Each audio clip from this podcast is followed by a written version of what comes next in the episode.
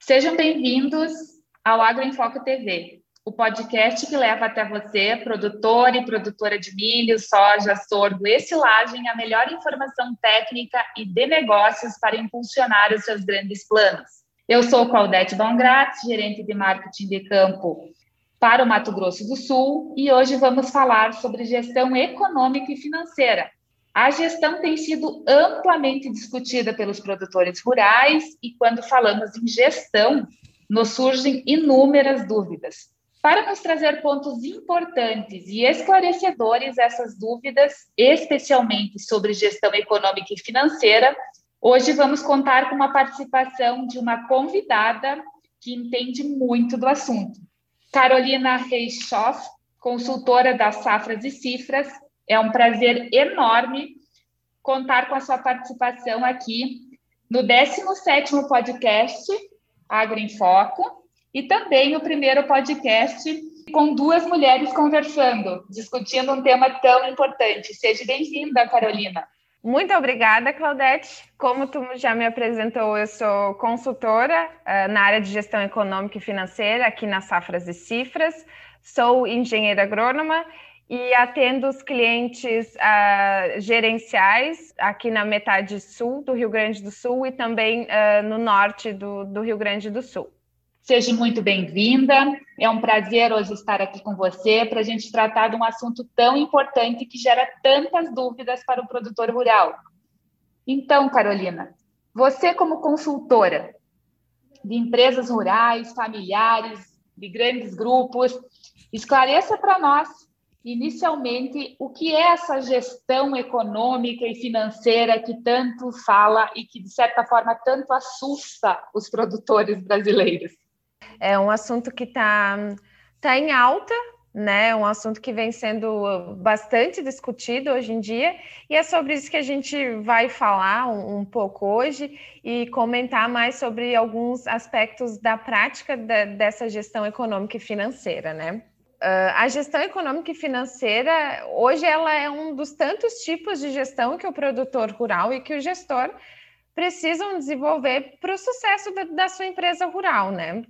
Mas a, a, gestão econômica e financeira, mais especificamente, ela é uma gestão uh, estratégica uh, voltada especificamente para o negócio em si. Então, com o intuito de, de controlar os dados e, e transformar esses dados em informação para as tomadas de, de, decisão e também para as apresentações de, de resultados. Possuir essa gestão, assim como é importante em qualquer outra uh, grande organização, grande ou pequena organização, na empresa rural familiar, esse controle também é, é, muito importante. O controle dos custos de produção, das receitas, do, do endividamento com terceiros, ele tem se mostrado e a gente tem visto mesmo na prática quão importante ele é, né? E, e essa gestão também tem se mostrado uma das ferramentas importantes para o sucesso da, da, empresa rural familiar. Uh, esse controle de números ele auxilia os gestores, os sócios e os familiares na, nas tomadas de decisão, sejam elas do dia a dia, então o que vai ser feito ao longo de uma semana ou ao, longo do mês e, e uma tomada de, de, decisão a longo prazo, né, para os próximos dois, cinco, dez anos. E, além disso, uh, traz benefícios, como eu já tinha mencionado, da transparência do negócio e o alinhamento da, das expectativas uh, de, de todos os familiares, de todos os sócios e esses indicadores para a tomada de decisão. Então, já mencionei aí alguns pontos positivos, né, sobre, sobre a importância de, de possuir essa gestão econômica e financeira, mas também existem as desvantagens de se não possuir esse controle de dados, né? Uh, existem efeitos negativos quando o produtor ou o gestor não, não possui esse, esse tipo de controle. E não possuir esse, esse tipo de controle, não ter uh, esse controle in, interno de, dessas informações gerenciais, ele pode acontecer por diversos motivos. pode acontecer, como por exemplo, o, o, gestor ou o produtor realmente não conhecer uma maneira de realizar algum tipo de controle, né? Não ter noção ou, ou não, não saber como iniciar isso, né? Uh, por perceber que o negócio ele está sempre, ele continua e está sendo lucrativo e achar que o negócio que ele vai continuar sempre assim, né? E a gente tem um exemplo específico dessa safra, o quão uh, lucrativa e rentável está sendo essa safra, mas não é, se a gente olhar para os anos anteriores, para as safras anteriores, não é um reflexo da, da, das outras, né? É, é um ponto fora da curva. Outro, outra desvantagem é para que outras pessoas e pessoas até mesmo da família não conheçam os números do negócio, né? Não saibam qual que é a realidade de, desse negócio. E aí, em consequência disso, uh, acabam sendo tomadas, uh, as decisões acabam sendo tomadas com base na experiência, na tradição, é, no, no, feeling do produtor rural para determinada situação, né? E até mesmo na, na, disponibilidade de recursos financeiros. Enquanto ele tem caixa no banco naquele dia, acaba sendo um motivo para ele tomar uh, determinada decisão, né? E aí, então, para evitar esse tipo de situação e tentar diminuir esses efeitos sobre, sobre a empresa rural familiar, que é importante ter essa gestão econômica e financeira eficiente, com, com um bom controle de dados para que sejam transformados em, em, em informação e, e utilizados na, na tomada de decisão, né? Bom, muito bom ouvir a tua explanação, Carolina. A gente consegue ver nessa, nessas tuas colocações vantagens e desvantagens de possuir uma gestão econômica e financeira, né? Uh, isso é extremamente importante, porque a produção agrícola, na verdade, ela vem aumentando ano após ano, e isso é, tem um significado que é diretamente financeiro no bolso do nosso ator principal, que é o produtor. Essa gestão é extremamente importante, porque exatamente pode fazer um negócio, o um negócio do nosso produtor, realmente ser extremamente lucrativo ou vir a sucumbir justamente pela falta de uma administração econômica e financeira. Mas pensando que cada negócio, de fato, tem suas particularidades, né? a sua dinâmica interna de funcionamento, as suas didáticas, como que o gestor, né, ou o produtor rural, pode controlar dados do dia a dia, né? E pegando um gancho dessa minha primeira pergunta para você, como e quando que ele pode começar a iniciar esse processo de gestão? Ótima pergunta, Claudete. Uh, a gente acompanhando o Dia dos Produtores e das Famílias uh, que a gente atende, a gente vê que o controle gerencial ele não tem uma data fixa inicial, né? Por exemplo, citando o exemplo o controle fiscal, né? Que o interessante é que se comece é, esse controle de informações lá em 1 de janeiro para conseguir fazer um planejamento tributário, enfim, gerencialmente é, é, diferente, porque a gente tem os períodos de safra, né, que a gente utiliza para ter como um, um, período base, mas também não quer dizer que a gente fique preso a, a, a essa data, né? A gente, em muitos casos, a gente vê que em muitas famílias a gente vê que o produtor ele sabe quanto ele gastou de fertilizante, ele sabe quanto ele gastou de, de, defensivo, de semente, mas ele não tem isso salvo, ele não tem isso lançado em algum lugar. Então, de certa forma, sempre ele tem uma noção de qual valor que, que são esses custos né, na, na, lavoura dele, na propriedade dele. Então, de certa forma, ele já possui esse tipo de controle, mas ele tem só uma parte desses controles, ou só uma parte do conhecimento desses custos. Uh, muitas vezes a gente vê que os custos diretos uh, ele acaba não considerando que seriam esses custos indiretos. A mão de obra, o combustível, a manutenção da máquina, da, eh, da, do, do, implemento, da semeadora, né? Então, todos esses custos acabam, acabam ficando de fora.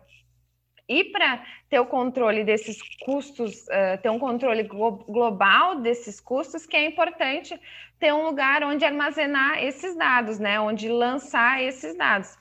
Então, o, o, produtor ou o gestor, ele pode controlar essas informações tanto em planilhas de Excel, como em softwares e até mesmo num livro, num livro caixa, né, num caderno. O importante é que ele que ele tenha esse tipo de controle e que essas informações elas sejam armazenadas em algum lugar, para que quando ele, ele vá precisar ou quando ele queira checar essas informações, ele tenha isso à mão e tenha essa informação uh, confiável para checar, né? E já pensando mais num, num software que uh, já mais assim adaptado ao negócio, a gente tem, tem várias. O mercado já dispõe de vários modelos que, que podem ser usados para esse controle de, de informação, e muitas famílias já, já utilizam desse, desse meio para fazer esse controle. Mas, sendo software, sendo planilha, o que interessa é que essa ferramenta seja bem utilizada, né? Seja bem administrada e seja alimentada, porque é isso que, que a gente quer, né? É isso que a gente busca, uh, ter esse lugar onde lançar, onde alimentar para aquele dado que a gente lançou ali naquela planilha, ou até mesmo escreveu no caderno, que a gente transforme aquilo ali numa informação para a gente uh, utilizar na nossa tomada de decisão, né? E aí definido, então, depois de definido onde que vai ser o controle, se vai ser numa planilha, se vai ser num software, um, é preciso que, que esse controle uh, seja feito regularmente, ou, ou seja, a cada 15 dias, ou pelo menos uma vez ao mês, é, o gestor ou a pessoa responsável por alimentar o sistema, alimentar a planilha, ela insira esses dados nesse, nesse local, armazena esses dados ali. Então, a pessoa junta todas as notas de receita, todas as notas de despesa desse período, e a pessoa responsável por essa tarefa ali lança e, e armazena essas informações. E um ponto que, que eu queria ressaltar é que quando se inicia esse tipo de controle, principalmente para aqueles que ainda não possuem nenhum tipo de, de controle de dado, de informação, é que o controle seja, seja flexível, seja simples e seja eficaz, que se adapte à dinâmica interna do cliente, né? Porque isso é um período de adaptação, né? O, o produtor, o gestor, ele está se acostumando e está se organizando para uma nova rotina. Antes ele não tinha essa rotina de juntar as notas de compra, de venda, de juntar os dados e até mesmo passar para alguém alimentar o, o, sistema ou a planilha, né? E até mesmo de reservar um momento para organizar esses documentos. Ah, a partir daquele momento, ele vai começar essa nova fase, começa essa nova rotina dentro da, da propriedade, dentro da empresa rural. E aí é por isso que é importante que inicialmente o controle se adapte a essa, a essa dinâmica interna do cliente. Por quê? Porque tem um controle inicial já exagerado. Vamos, vamos dar o um exemplo assim: querer saber qual o valor da peça do trator usada na manutenção do dia tal. Esse controle ele vai acabar, vai acabar sendo feito durante três, quatro meses e depois ele vai acabar sendo deixado de lado, porque ele está tomando muito tempo, tá, esse controle está tomando muito o tempo de quem está está à frente desse controle de informação e ele não está vendo a, a, utilização dessa informação na prática. E isso vai acabar criando uma barreira para o avanço dos controles e não permitindo que se alcance aqueles objetivos iniciais uh, propostos, né? Então, inicialmente, o interessante é que se controle o macro, né? E depois, conforme o passar do, dos meses, dos anos, das safras, vai se aprimorando e, e, comece a se, a se controlar o micro, né? Muito bom. Legal ouvir que, que não precisa ser rígido no primeiro momento, porque partir de um ponto que o, a propriedade rural, o produtor, ele não fazia controle nenhum, né? A gente não tem que controlar o mínimo, precisa ter uma fase, um período de adaptação para que a gente pa passe a então a, a ver o macro, se adaptar com aquele novo modelo e aí fazer implementação dentro do negócio, né? Exatamente, exatamente. Porque isso vai acabar criando uma barreira para ele, né? E ele não vai ele não vai ver a utilidade desse controle no dia a dia dele. Então uh, ele vai controlar isso ali por três, quatro meses e depois ele vai abandonar, porque isso está sendo muito oneroso para ele. Ele vai ter que estar uh, tá controlando as informações ali de custo, receita, despesas do dia a dia e mais ainda está à frente das demandas operacionais ou está à frente da comercialização, então vai ser muita coisa para ele gerir ao mesmo tempo, e aí gerar o, o, micro já no momento inicial vai, vai acabar criando um desânimo e um empecilho para depois ele ir aprimorando, né? Então, o interessante é que se comece pelo macro e depois uh, se, se vá para o controle micro das informações, né?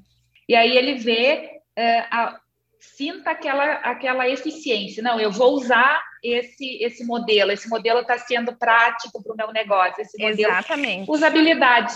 Que Exatamente. tudo que é novo, a gente precisa se adaptar, né? E não é diferente Isso. numa propriedade rural. Isso. O produtor, os produtores, de fato, precisam mudar esse comportamento, né? Então, exatamente adotando, implementando sistemas de controle gerenciais, financeiros, que possam, então, permitir avaliar os resultados financeiros, econômicos de suas, de suas atividades né, no futuro. Uhum. Essa responsabilidade do gestor, todavia, os registros financeiros podem ser terceirizados, e a gente comentou sobre isso. Cada negócio vai ter a sua plataforma, o seu jeito de fazer essa gestão, ou via planilha mais simples, ou via um software, né?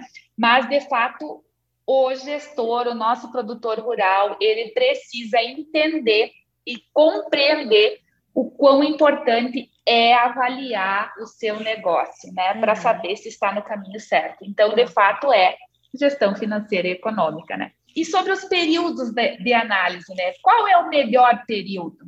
Ou qual é o período que o produtor ou o gestor da propriedade deve escolher, então, para controlar, analisar suas informações, né? E os custos, né? Acontecem somente dentro de um período, a gente sabe que a atividade agropecuária ela não é uma, uma, uma começo, meio e fim, ela é contínua, né? Nós não temos de fato um período específico, né? Então, eh, quando a gente está colhendo, eh, já está com os insumos, de certa forma, insumos comprados para plantar a próxima safra, né? Quais os pontos de atenção que a gente tem que ter para essa situação? Essa definição do período de análise é um dos passos também que, que a gente precisa ter atenção. E esse período uh, escolhido para analisar a safra, ele tem que, uh, ele deve compreender o ciclo produtivo das principais atividades da empresa rural, né? Então, o que faz com que, na maioria dos casos, o período de análise da safra ele comece no ano e termine no outro. Eh, como exemplo, aqui na, na região sul, eh, a gente utiliza mais o período de julho a junho. Mas já na, eh, na região centro-oeste, principalmente pela questão da safrinha, esse período é de setembro a agosto.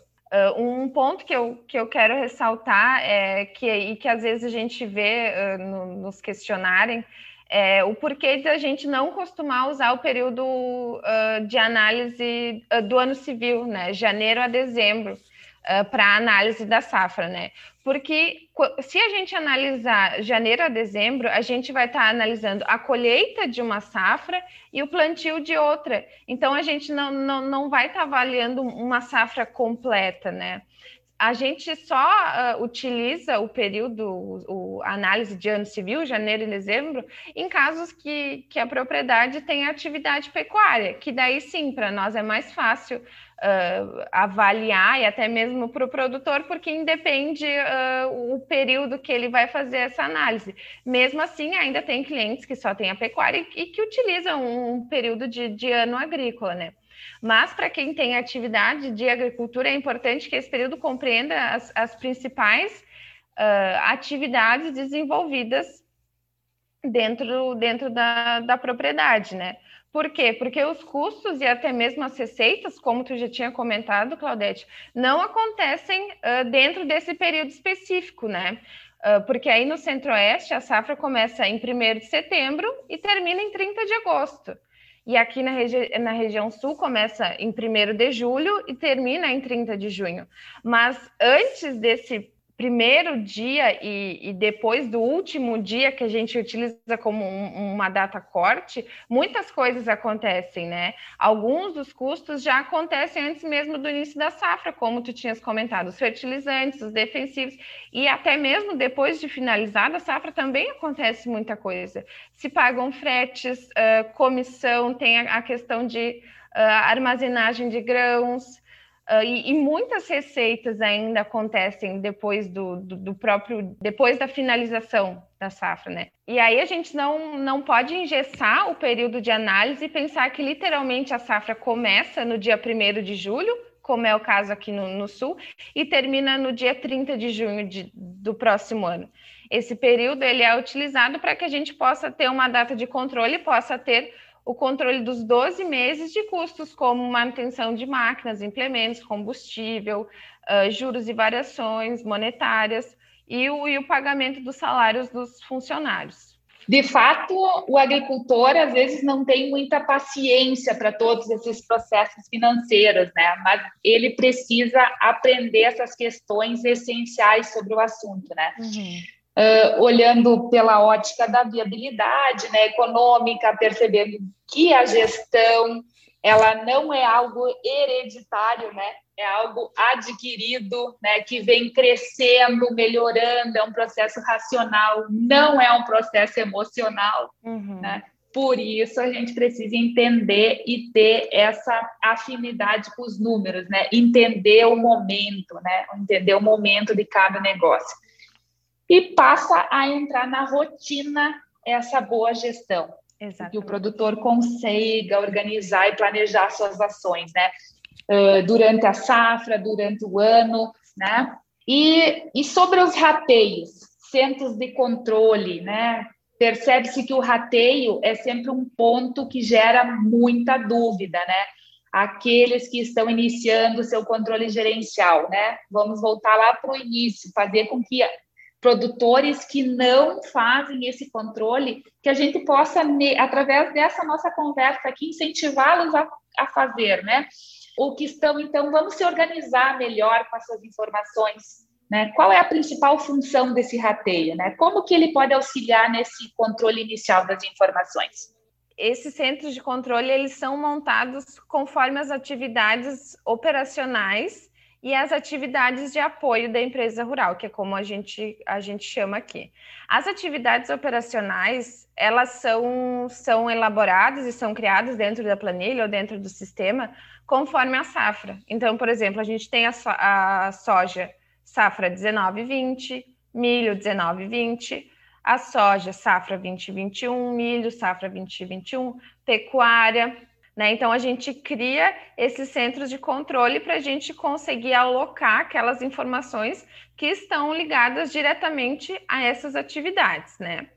E aí, a gente tem as atividades de apoio também, mas essas uh, atividades de apoio elas não têm uma ligação direta com essas atividades operacionais, mas elas uh, são importantes uh, para que se tenha um controle de custos e receitas que não são operacionais. E aí eu cito como exemplo os financiamentos de investimentos, financiamentos de custeio, os consórcios, receitas financeiras, venda de imobilizado, que são entradas e saídas de dinheiro que, que não fazem parte da, da receita ou do, da, da despesa das atividades operacionais. Então, por isso, a gente cria esses centros de controle de apoio para conseguir uh, controlar essas informações.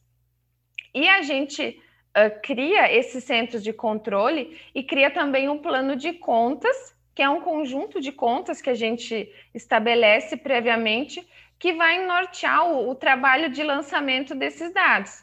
Então, por exemplo, ah, eu tenho aqui uma despesa de combustível ou uma despesa de mão de obra.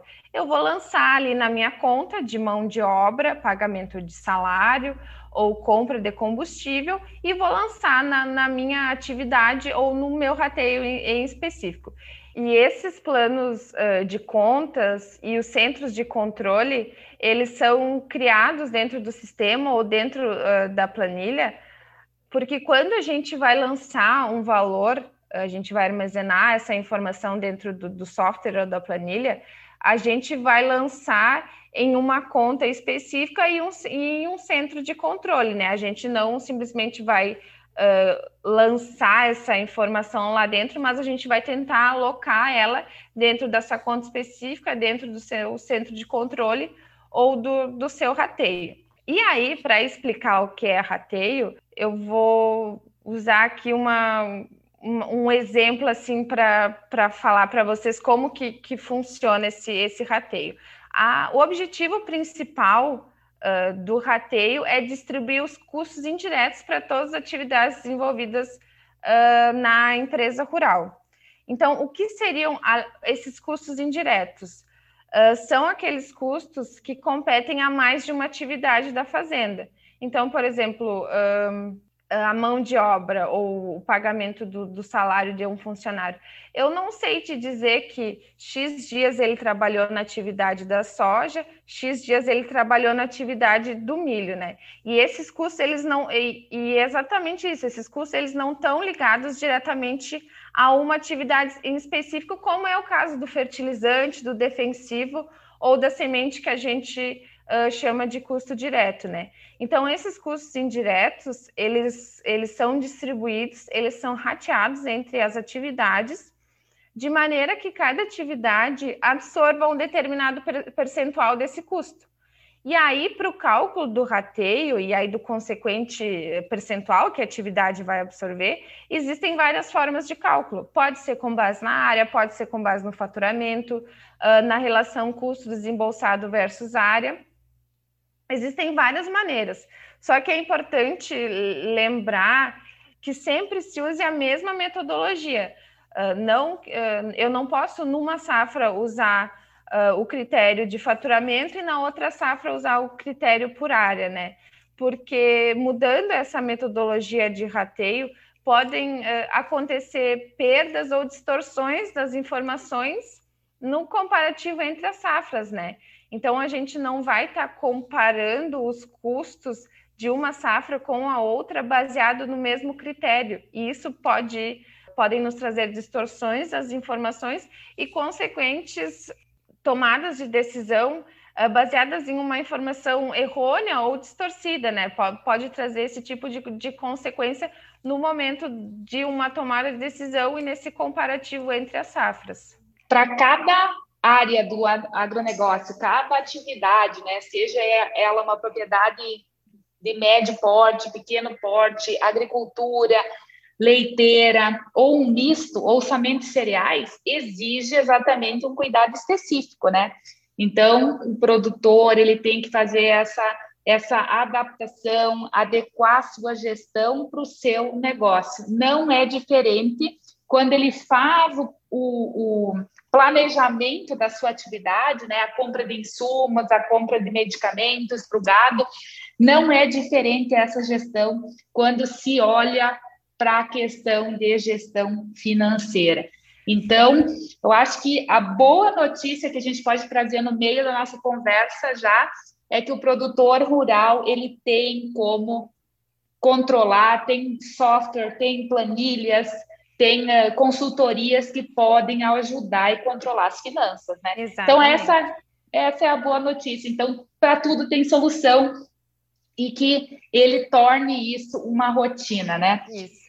E eu só queria comentar, Claudete, antes da gente partir para o próximo ponto, uh, deixar claro que esse controle, né, todos esses pontos que a gente está levantando, isso não tem nada a ver com o tamanho da propriedade ou com a atividade que ela desenvolve, mas sim o uso eficiente dessas informações obtidas através desse controle gerencial, né? Da transformação do dado informa em informação, que é o que vai fazer com que o negócio seja rentável, seja lucrativo, independente do tamanho ou da, da atividade que ele desenvolve, né?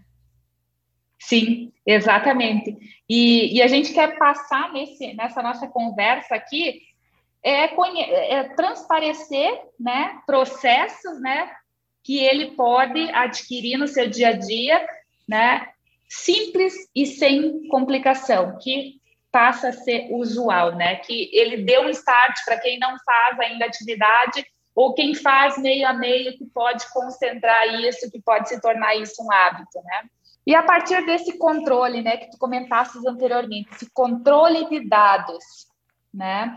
Estando uh, elas organizadas, né? Alocadas, como que o gestor pode usar isso? Que tipo de relatórios ele pode elaborar?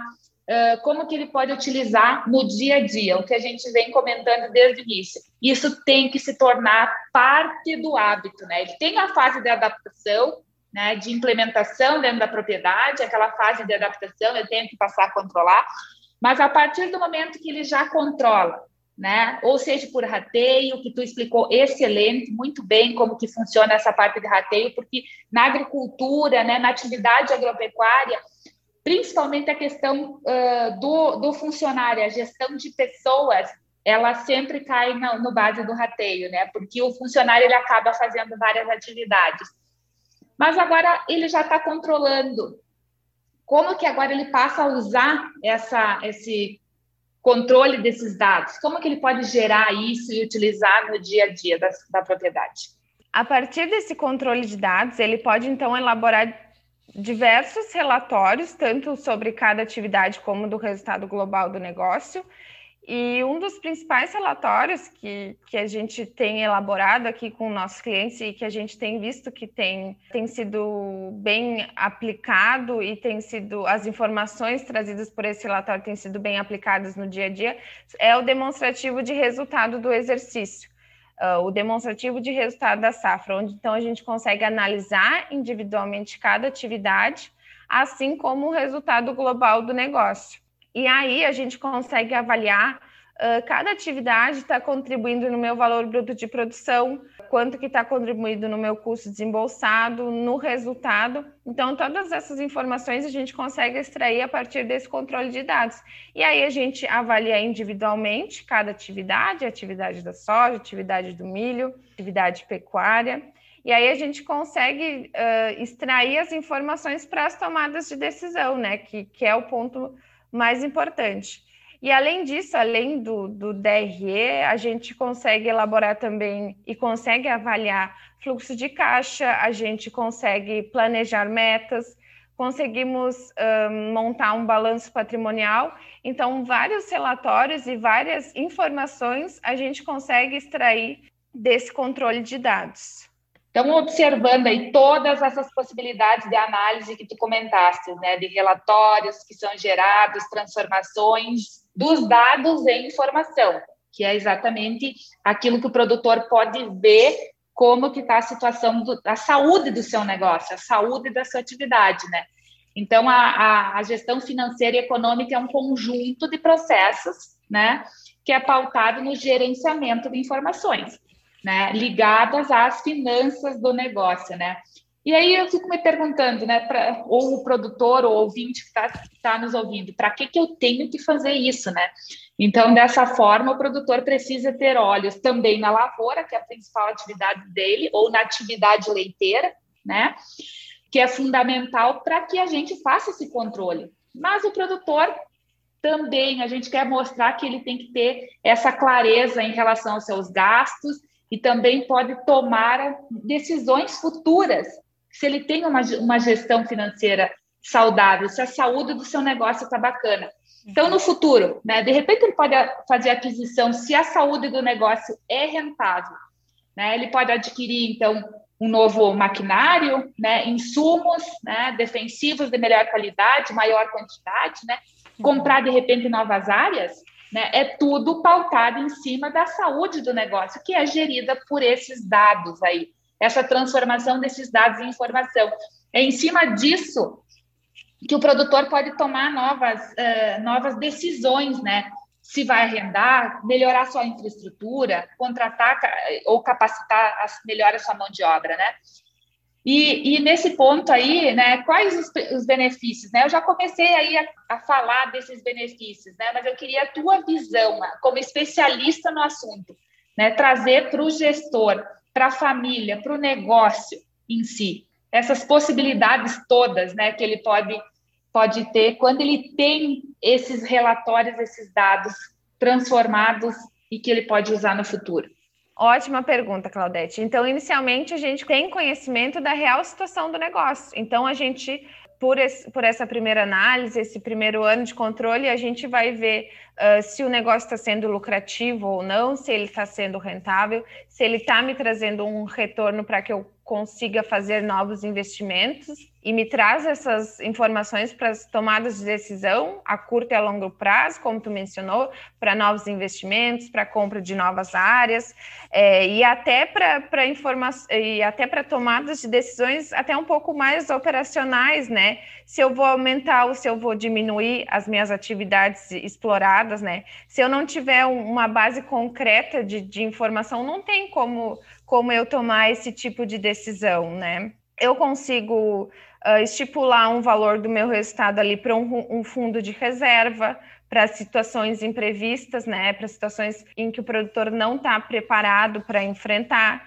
para o próprio reinvestimento, como, como a gente já comentou. Uh, a gente pode usar esse, esses dados, essas informações para comparar um negócio com, com outros da mesma natureza, né? A gente comparar o nosso negócio uh, a nossa atividade, atividade da soja, com outro produtor, com o custo de outro produtor, com uma média, e isso a gente faz muito aqui uh, no, no, nosso trabalho em gestão econômica e financeira, né? A gente tem uma média interna dos nossos clientes, então a gente faz esse comparativo do custo médio do cliente com o custo médio dos nossos clientes para levantar pontos onde para ver onde que eu estou sendo eficiente, uh, onde que o meu custo está dentro da média, e, e, quando ele estiver fora da média, buscar pontos uh, em que eu possa melhorar, em que eu possa tomar alguma ação, alguma medida para melhorar aquele número, né? Claro, já com o DRE, com todas essas informações, a gente obtém esses indicadores, a lucratividade, a rentabilidade, uh, até mesmo a gente consegue avaliar a capacidade do, da propriedade, do, do, negócio, de fazer frente às dívidas já assumidas, né, a, a sua alavancagem financeira. Uh, a gente consegue também dimensionar esses investimentos com base já no, no resultado que a gente teve de, de cada safra, ou até mesmo no histórico de resultados, né? E, e tudo isso uh, para promover e para trazer um, um, ponto muito importante que é a transparência do negócio, como eu já tinha mencionado uh, no começo, tanto para aqueles que não, para aqueles que trabalham diariamente no negócio, né, como os gestores, como para aqueles que não estão no dia a dia do negócio, demais sócios, né? Porque esses, esses sócios, tanto sócios como os gestores, é, todos são peças chaves uh, para a perpetuação e para a longevidade do negócio, né? O planejamento sucessório, a governança, o planejamento tributário, já tivemos um podcast em parceria com Safras e Cifras exclusivo falando desse planejamento tributário e agora a gestão econômica e financeira tem como objetivo realmente preservar a harmonia da família, dos negócios, né, do, do agrícolas, né, e pecuários proporcionando sim longevidade e competitividade para os seus empreendimentos, né? Como tu comentaste, Carolina. Nós já estamos nos encaminhando para o final de mais um podcast e eu gostaria de agradecer mais uma vez a participação da Carolina. Safras e Cifras é um parceiro já há muito tempo do Agro em Foco, do nosso podcast. Certamente trouxemos pontos muito importantes, né? Eu, eu que agradeço o convite e, em nome das Safras e Cifras, também agradeço essa, essa parceria da gente estar tá levando uh, essa informação para o produtor rural, para o gestor. E como uma mensagem final, assim que eu gostaria de deixar, é que em safras como a safra de 2020-21, que a gente teve boas produtividades, bom preço de comercialização, nesse momento que é importante ter um controle gerencial. Então, saber qual que é a situação atual do negócio, né? Para não fazer investimentos desnecessários, uh, não, não contrair dívidas que, que, não, que não são para o momento da, da propriedade da, da empresa rural, né?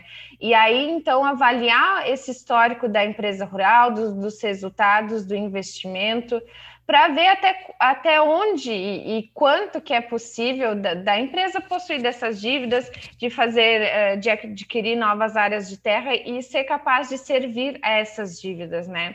Porque é por meio desses controles gerenciais que a gente vai ter base para uma análise histórica do, do, do, nosso negócio, né, do negócio do, do, do, produtor rural, e não agir por emoção em um ano como esse que a gente está vivenciando, né, onde o resultado médio tem sido fora da curva.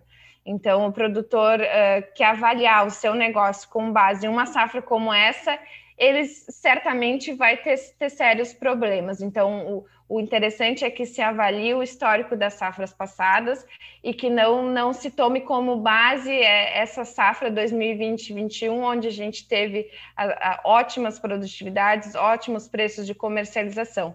Então, fazer a tomada de decisão na informação, é, né, no histórico da, das nossas informações, no nosso histórico de safras, e não uh, na emoção né, do, do momento dessa safra que a gente está vivendo nesse ano. É, muito obrigada novamente. E realmente os produtores que mais prosperam possuem características simples, né? Que é cuidam dos custos de produção, apresentam excelência na sua lavoura, na sua atividade e têm um comportamento financeiro adequado. Então, uh, eu acho que fica aí a dica, né? Que a gente tem que a atividade ela tem que ficar melhor antes de ficar maior. E é assim que a gente encerra então.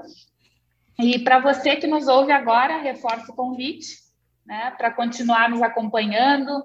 Não deixe de nos seguir aqui no Spotify, além de acompanhar a Pioneer nas redes sociais, no blog e toda quinta-feira no Agro em Foco TV Digital no YouTube. Através das nossas redes, você pode mandar comentários, dúvidas, sugestões, né? E temos uma equipe inteira preparada para lhe atender. Só com parceria, conhecimento, que nossos planos se tornam grandes e o crescimento passa a fazer parte da nossa rotina. Então, muito obrigada, Safras e Citras, por mais essa parceria. Foi ótimo poder discutir esse momento e esse tema tão importante com você. Carolina, muito obrigada e até o próximo Agro em Foco.